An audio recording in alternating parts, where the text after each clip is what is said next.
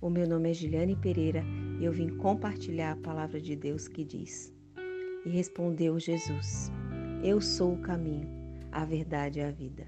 Ninguém vem ao Pai senão por mim. João 14:6. Verdade é aquilo do que é verdadeiro, aquilo que é exato, a coisa certa. Ou seja, não existe meia verdade, ou é verdadeiro ou é mentira. Jesus é unicamente e exatamente o que nós precisamos para nos achegarmos a Deus. Não tem nada que possamos acrescentar a Ele e nem tirar. Jesus tem a plenitude total para que anseia em ter um relacionamento com Deus. Olha que riqueza dessas, dessas palavras sobre Ele. Por isso também pode salvar totalmente o que por Ele se achegarem a Deus vivendo sempre para interceder por eles. Hebreus 7, 25. Tem essa aqui também.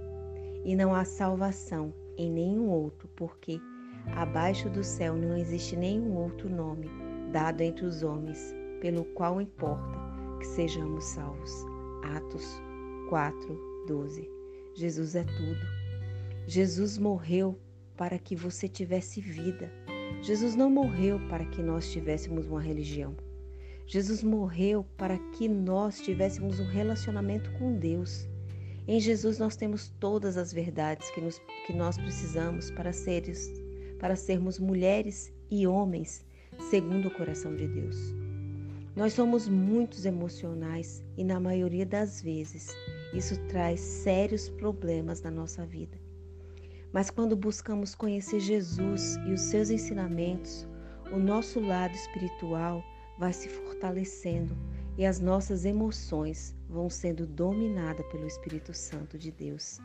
E passamos a conhecer a verdade, que é Jesus, e ele nos liberta de toda a mentira que traz trevas sobre a nossa vida. Jesus é o Filho de Deus vivo e o diabo é o pai da mentira. Vamos exalar, exalar das virtudes daquele que habita em nós. Não existe nenhuma verdade na mentira.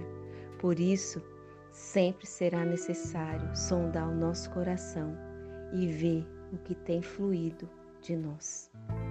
Que nosso aroma seja o aroma suave de Jesus, que nós possamos contemplar essa plenitude que vem dele e que nessa noite você possa entender que somente por Ele e para Ele são todas as coisas.